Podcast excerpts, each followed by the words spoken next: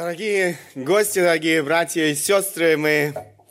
Я тоже хотел бы приветствовать всех собравшихся сегодня здесь, они приветствуем, которым приветствуют друг друга христиане э, в этот день. Христос воскрес! воскрес! Христос воскрес! воскрес! Христос воскрес! воскрес! Садись, пожалуйста.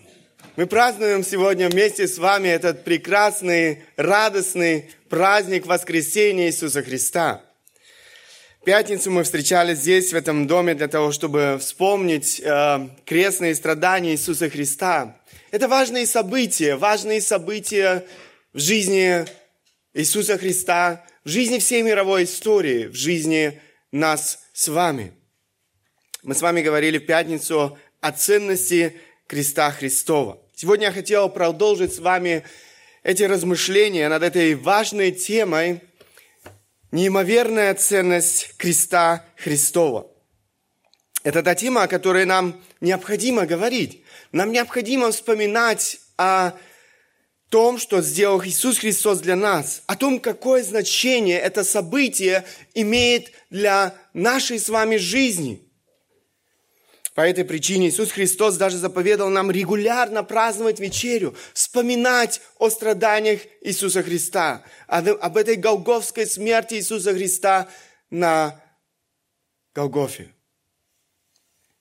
Крест Христов является центром всего христианства. Крест Христов должен быть центром каждого истинного верующего человека. Эта тема хорошо подходит и для сегодняшнего праздничного Эм, богослужения, воскресного богослужения, где мы празднуем воскресение Иисуса Христа. Крест Христов и воскресение Иисуса Христа нельзя отделить друг от друга. Невозможно. Павел, апостол Павел в послании к римлянам пишет о Христе, который предан за грехи наши и воскрес для оправдания нашего предан за грехи наши и воскрес для оправдания нашего. Он не разделяет эти две вещи, крест и воскресение Иисуса Христа. Христос был предан за грехи наши и воскрес для нашего с вами оправдания. Это и есть благая весть. Крестная смерть Иисуса Христа и Его воскресение, они нераздельны.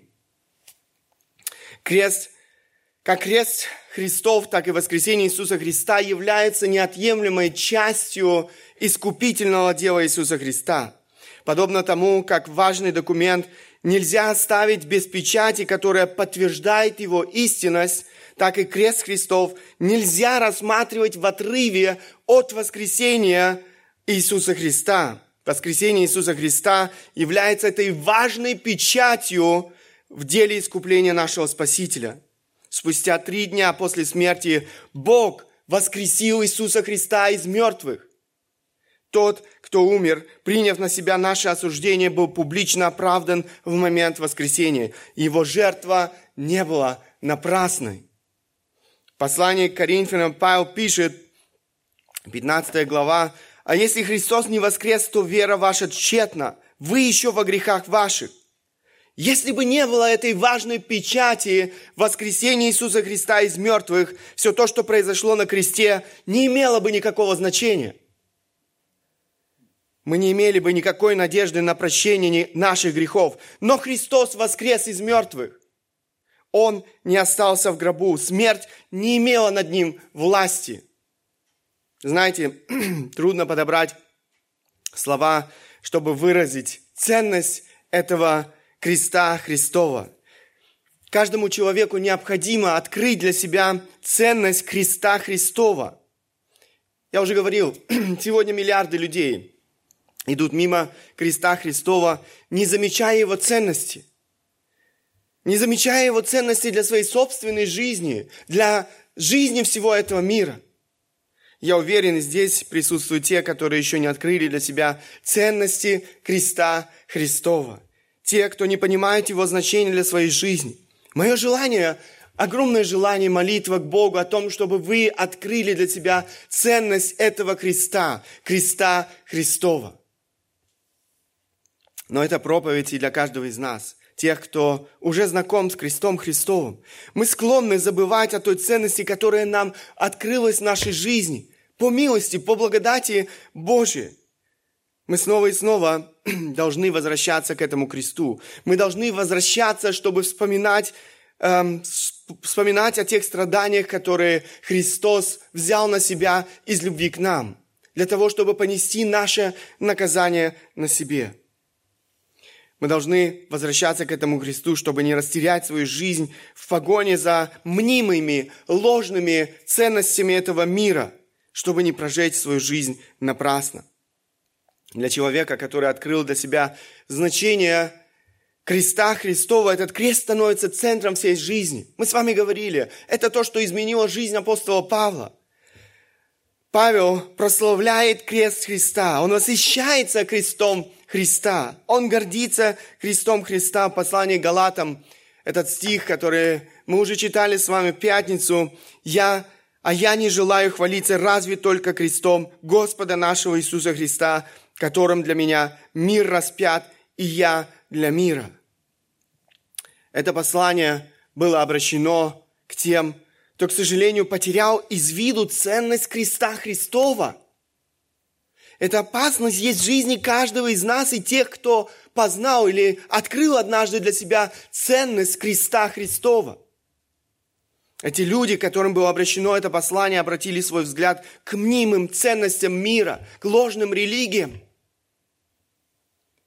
Чем же хвалится апостол Павел? В позитивном смысле этого слова он гордится. Он гордится Христом, крестом Господа нашего Иисуса Христа – для людей, я уже говорил об этом, для людей времени апостола Павла это заявление было шокирующим. У нас с вами крест не вызывает отрицательных эмоций. Крест сегодня ассоциируется с христианской верой. У нас здесь в зале висит крест, на здании церкви висит крест. Мы видим снова и снова э, эти кресты, и мы понимаем, что или связываем этот крест с христианской верой. Однако во времена Павла крест был орудием пыток, орудием ужасной и позорной смерти. Именно крест Христов стал предметом гордости Павла. Он не смущается этого. Почему крест Христов стал центром жизни апостола Павла? Почему он прославляет крест Христов? О первом важном значении креста мы говорили с вами в пятницу. Я напомню для тех, эм, кого не было в наше, на нашем богослужении в пятницу, крест приносит в нашу жизнь спасение от вечных мук ада. Крест и наше спасение. Этот крест имеет прямое отношение к Иисусу Христу. Я не желаю хвалиться разве только крестом Господа нашего Иисуса Христа. На кресте был распят Иисус Христос, Сын Божий, Спаситель мира – Крест символизирует смерть Иисуса Христа за наши грехи. Там, на кресте, перед самой смертью Иисус провозглашает это важное слово «свершилось». Свершилось. Это событие стало переломным моментом в истории человечества. Он исполнил то, ради чего Он пришел в этот мир. Иисус взял на себя наши грехи обдуманно, осознанно, по собственной воле. Из любви к нам Он принял на себя заслуженное нами наказание. Он обеспечил нам спасение. Он установил новый завет между Богом и человеком. Он вырвал нас из ада. Это первый аспект, о котором мы говорили в пятницу. Но Павел указывает еще и на другой важный аспект. Конечно же, нужно сказать, оно очень взаимосвязано. То, о чем мы говорили в пятницу, и то, о чем мы будем сегодня говорить. Второе, почему крест Христов стал центром жизни апостола Павла. Почему крест Христов должен быть центром всякого человека. Потому что крест приносит в нашу жизнь истинную свободу. Крест и наше освобождение.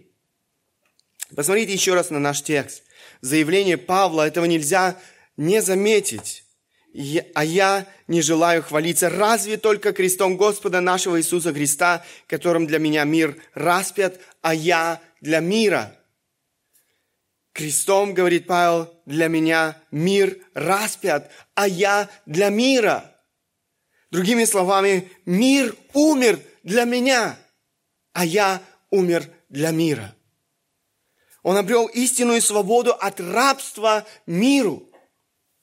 Мир, о котором здесь идет речь, это не окружающая нас природа. Мир, о котором здесь идет речь, это не что иное, как противящаяся Богу система зла. Мне понравилось одно определение, которое я читал. Мир – это четко организованная система эгоизма, противления и вражды против Бога, характерная для человечества и его восстаний против Творца.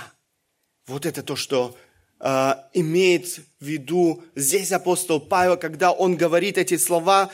Эм, Разве только Христом Господа нашего Иисуса Христа, которым для, э, которым для, мир, для меня мир распят, а я для мира. В этой системе, системе зла, тоже есть свой хозяин. Там тоже есть свой господин. Это система зла, в которой правит сатана. Это его царство. Он управляет этим миром. Он хозяин в этом мире. Бог в этом мире и народное тело. Сам Иисус Христос говорил, посмотрите, Иоанна 18 глава 36 стих, «Царство мое не от мира сего, царство мое не от мира сего». Все верующие люди являются, извините, все неверующие люди являются рабами сатаны. Это не мое утверждение, это то, что говорит Библия.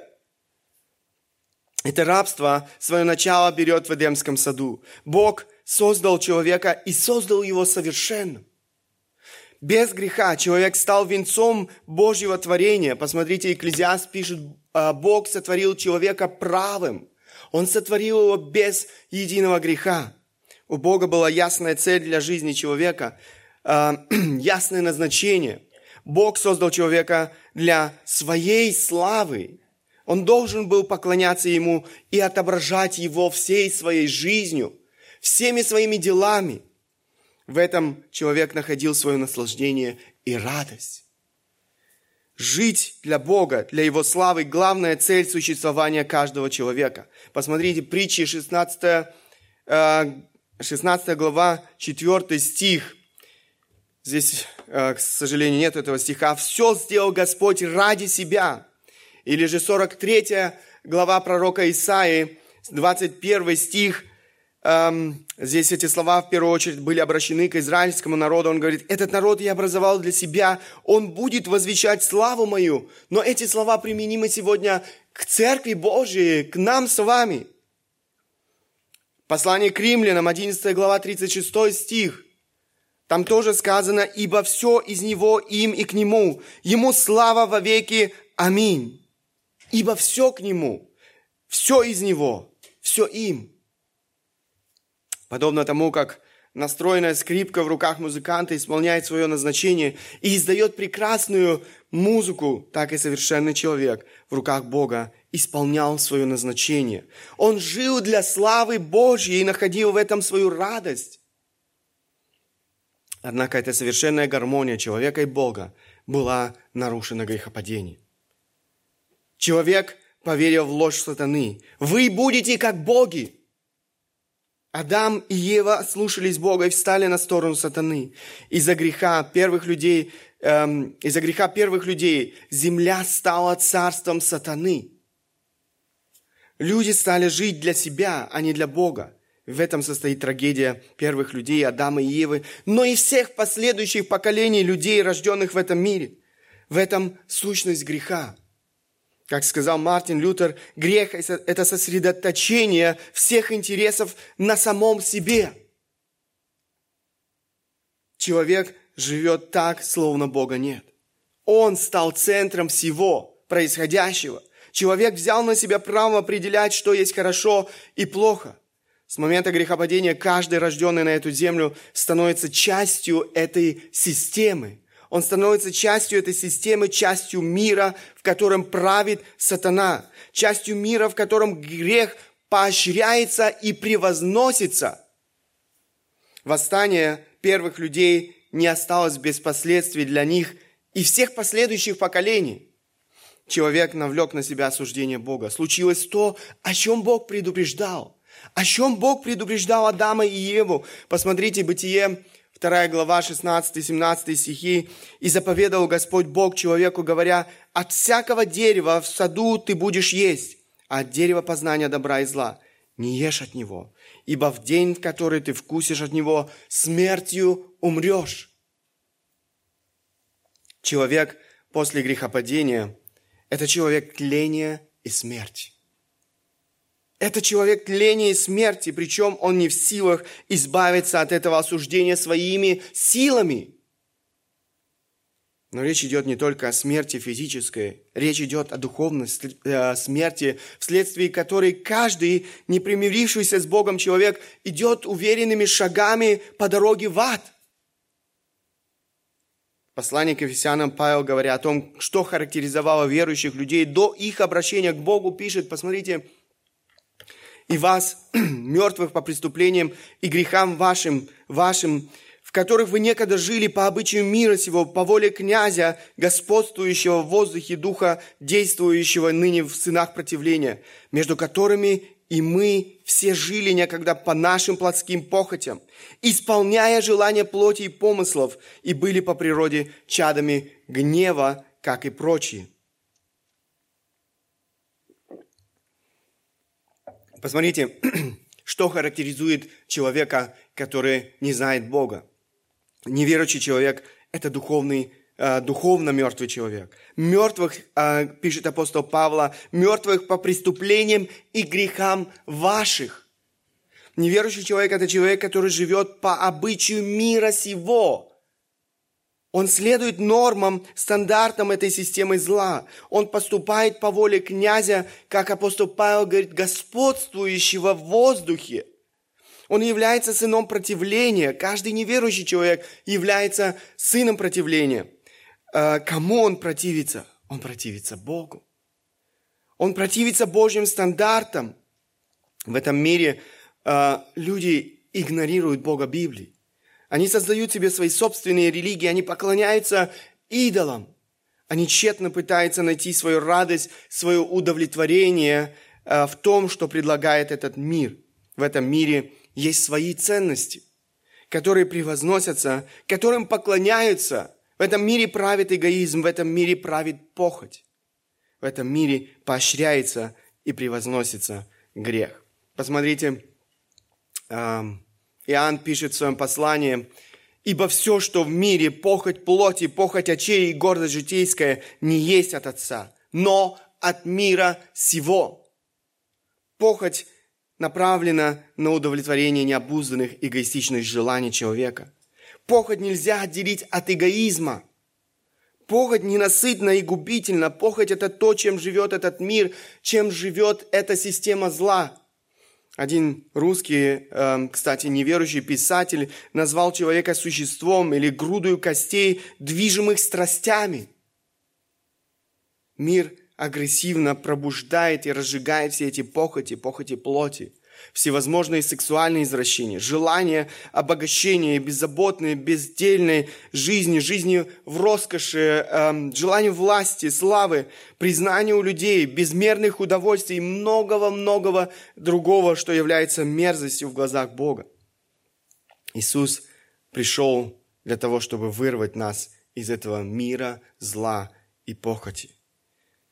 Там же в послании Галатам Павел пишет, посмотрите, Первая глава, 4 стих, который э, отдал себя самого за грехи наши, чтобы избавить нас от настоящего лукавого века по воле Бога и Отца нашего. Иисус умер на кресте за наши грехи, чтобы искупить, чтобы избавить нас из этого, освободить нас из этого рабства – Всякий верующий в Иисуса Христа обретает истинную свободу.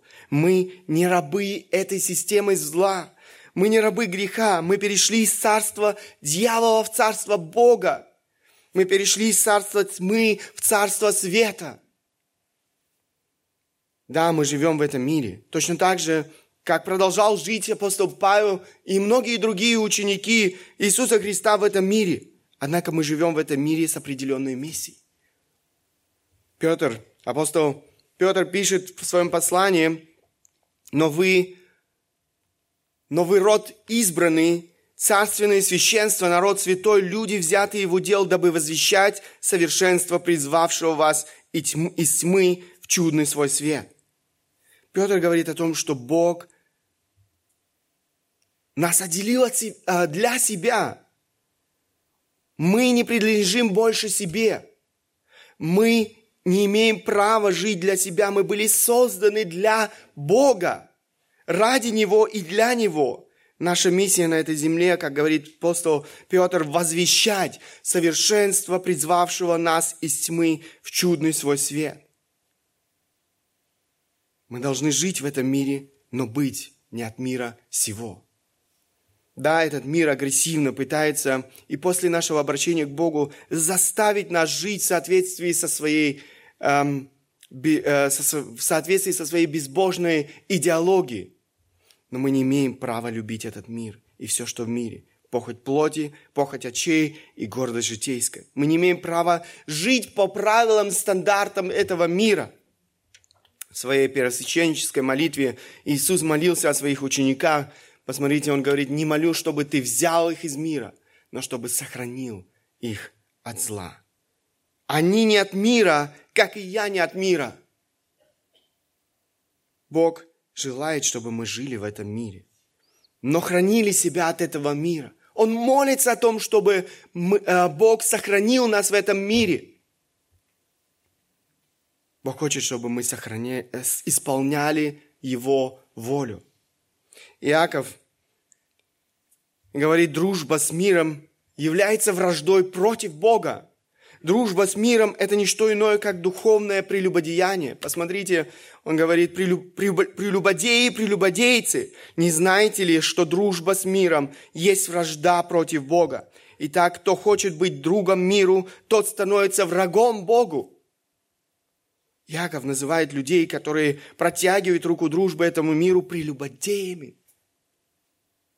Прелюбодей – это человек, который состоит в законном браке и при этом ищет других отношений вне брака. Это мерзость, это предательство. Тот, кто становится на этот путь, эм, пишет Яков, становится врагом Богу. Павел говорит, а я не желаю, а я не желаю хвалиться разве только крестом Господа нашего Иисуса Христа, которым для меня мир распят, и я для мира.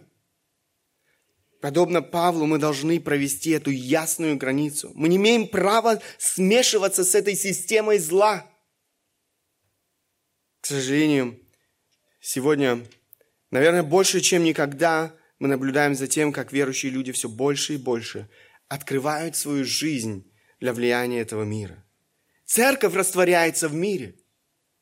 Исчезли эти границы, или исчезают эти границы, ясные границы между миром и церковью. Бог и Его Слово все меньше и меньше определяют жизнь верующих людей. Мы пренебрегаем истинами Священного Писания, но мы не имеем на это права. Мы были созданы для того, чтобы поклоняться Богу, прославлять Бога.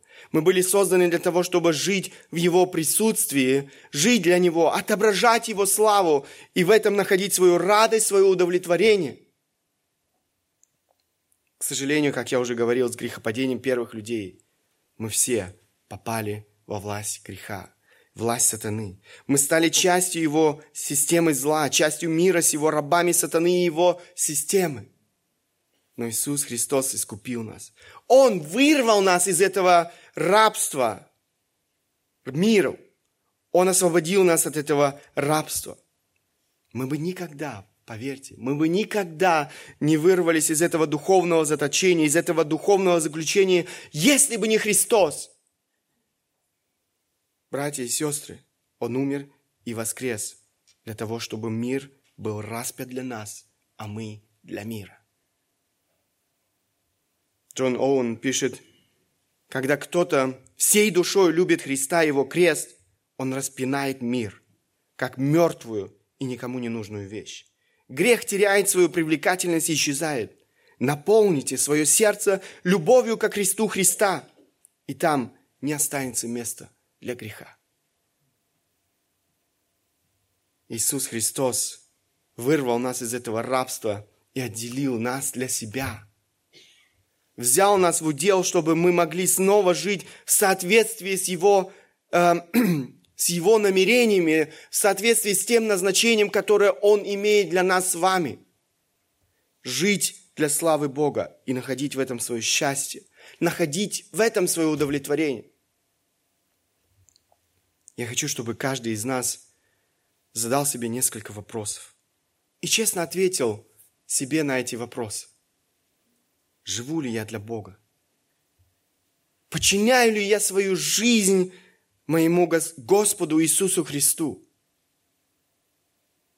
Живу ли я для Его Царства? Живу ли я для славы Божьей? Является ли это смыслом всей моей жизни? Жить для славы Божьей – это значит жить в соответствии с Его волей. Жить для славы Божьей значит отображать Его характер. Помните, Павел писал, «Итак, едите ли, пьете ли или иное, что делаете, все делайте во славу Божью». Все, даже эти, казалось бы, банальные вещи, есть и пить. Мы должны делать во славу Божью. Как часто, как часто вы об этом думаете, когда садитесь кушать или когда пьете? К сожалению, нужно сказать, что для многих современных христиан это стало теорией. Мир со всеми его прелестями заслонил, заслонил для многих современных христиан славу Божью. Их прельщают ценности этого мира. Они живут для себя, а не для Бога. Мы потеряли чуткость. Мы часто недооцениваем влияние этого мира на нашу жизнь и не замечаем, как быстро – как быстро масштабы этого мира становятся нашей собственностью. Мы попадаем на уловки сатаны, главного э, врага Бога. Он по-прежнему умело обманывает людей. Его методы весьма коварны. Он не знает устали и лени. Мы мало времени проводим с тем, кто может сохранить нас от влияния этого мира и его хозяина. Поддавшись философии этого мира, мы хотим взять от, все от этой жизни сегодня здесь, забывая о будущей жизни вечности. Этот мир живет по принципу «будем есть и пить, ибо завтра умрем». К сожалению, по этому принципу сегодня живут многие, кто называет себя верующим.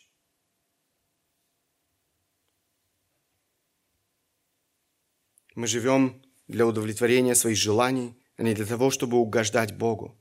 Мы прожигаем свою жизнь бесполезно вместо того, чтобы жить для славы Божьей. Я помню историю пробуждения в одной из церквей Америки. Это пробуждение распространилось и на многие другие церкви во всем этом мире. У меня нет времени, чтобы сейчас рассказывать эту историю, но все началось с того, что после определенного события в церкви люди стали задавать себе во всех обстоятельствах своей жизни, во всех решениях, которые они принимали, один единственный вопрос. Что бы сделал Иисус? Что бы сделал Иисус? Этот вопрос серьезно перевернул, перевернул жизнь людей в церкви. Отношение, в первую очередь, к самому Богу, Его Слову. Отношение к церкви, служению в церкви, отношение к миру, его удовольствиям, отношение к людям, которые идут в погибель. Что бы сделал Иисус? Как часто мы задаем этот вопрос себе в своей жизни? Эти люди вдруг поняли, что они жили для себя. Они искали удовлетворение в том, что предлагает этот мир. Они посещали церковь. Все было вроде бы нормально. Они наслаждались этой жизнью. Но когда они серьезно стали задавать себе этот вопрос, что бы сделал Иисус, они поняли, что Иисус прожил бы эту жизнь совершенно иначе. Бог не был, не был центром их жизни. Они не искали Его воли. Иоанн говорит, не любите мир. Не любите мира, и мир проходит, и похоть его. К сожалению, мы часто живем для того, что временно. В то время как мы должны жить для того, что вечно – Иоанн продолжает и говорит, а исполняющий волю Божью пребывает вовек. Это то, что должно характеризовать нас с вами. В Евангелии от Марка мы читаем это важное предостережение Иисуса Христа своим ученикам. «Ибо кто хочет душу свою сберечь, тот потеряет ее. А кто потеряет душу свою ради меня и Евангелия, тот сбережет ее. Ибо какая польза человеку, если он приобретет весь мир, а душе своей повредит? Другими словами, можно сказать, тот, кто живет для себя, для своего удовольствия, тот, кто ищет наслаждение в этом мире, он растратит свою жизнь напрасно. Тот потеряет и самое важное, самое ценное благословение вечности. Жизнь для удовольствия этого мира, она бессмысленна. Но тот, кто посвящает свою жизнь Богу, служению Богу, обретет истинное счастье. Он принесет своей жизнью славу Богу. Мы очень часто, подобны маленькому ребенку, который гуляет со своим отцом, вы, наверное, уже наблюдали подобную картину. Знаете, папа идет впереди и постоянно зовет своего ребенка, который все время отстает, где-то там сзади. Ребенок не слышит отца, потому что его внимание привлекает все, знаете, все то, что лежит на улице и блестит. Он рассматривает все эти предметы на дороге, я не знаю, пробки от бутылок, разного рода этикетки, упаковки и многое другое. Некоторые вещи, на его взгляд, наиболее ценные, он даже умудряется засунуть себе в свой карман. Но все это не представляет никакой ценности. Все это мусор. Так, и на, так это и с нами. Мы теряем из виду ценность креста Христова. Мы увлечены всеми этими прелестями мира сего. Бог хочет, чтобы мы посвятили свою жизнь Ему, потому что это принесет Ему славу. И поверьте, это принесет и в вашу жизнь истинное удовлетворение, радость, счастье. У Бога есть для нашей жизни удивительный план. Наш Отец в небесах снова и снова призывает нас, следуй за мной, и ты испытаешь истинное счастье. Что мы делаем? Мы, как этот маленький ребенок, мы заняты ценностями этого мира, которые так привлекательны, которые так блестят, но в принципе все это мусор. Именно так об этом говорит апостол Павел. Посмотрите филиппийцам. Но что для меня было преимуществом? То ради Христа я почел читой, пустым. Да и все почитает читой ради превосходства познания Христа Иисуса Господа моего. Для Него я от всего отказался. И все почитаю за ссор, за мусор чтобы приобрести Христа и найти в нем не со своей праведностью, которая от закона, но с той, которая через веру во Христа, с праведностью от Бога по вере. Проанализируйте свое отношение. Испытайте свое отношение к Богу, Его Слову, к Церкви. Испытайте то, как вы растрачиваете свое время, свои силы, свои деньги. Испытайте или проанализируйте, как вы принимаете свои решения, где жить, где работать. Проанализируйте ваше отношение к людям вокруг вас. Замечаете ли вы людей вокруг вас, которые идут сегодня в погибель? Думаете ли вы вообще об этих людях вокруг вас? Ищешь ли ты славы Божьей во всем? Подчиняешь ли ты каждое свое решение в твоей жизни одной важной цели – жить для славы Божьей. Я хотел бы коротко обратиться к тем, кто еще не открыл для себя ценности креста Христова. Если ты пройдешь мимо этого креста, если ты не откроешь для себя ценности креста Христова, ты останешься без надежды для, на спасение. Ты обречен на вечные муки ада.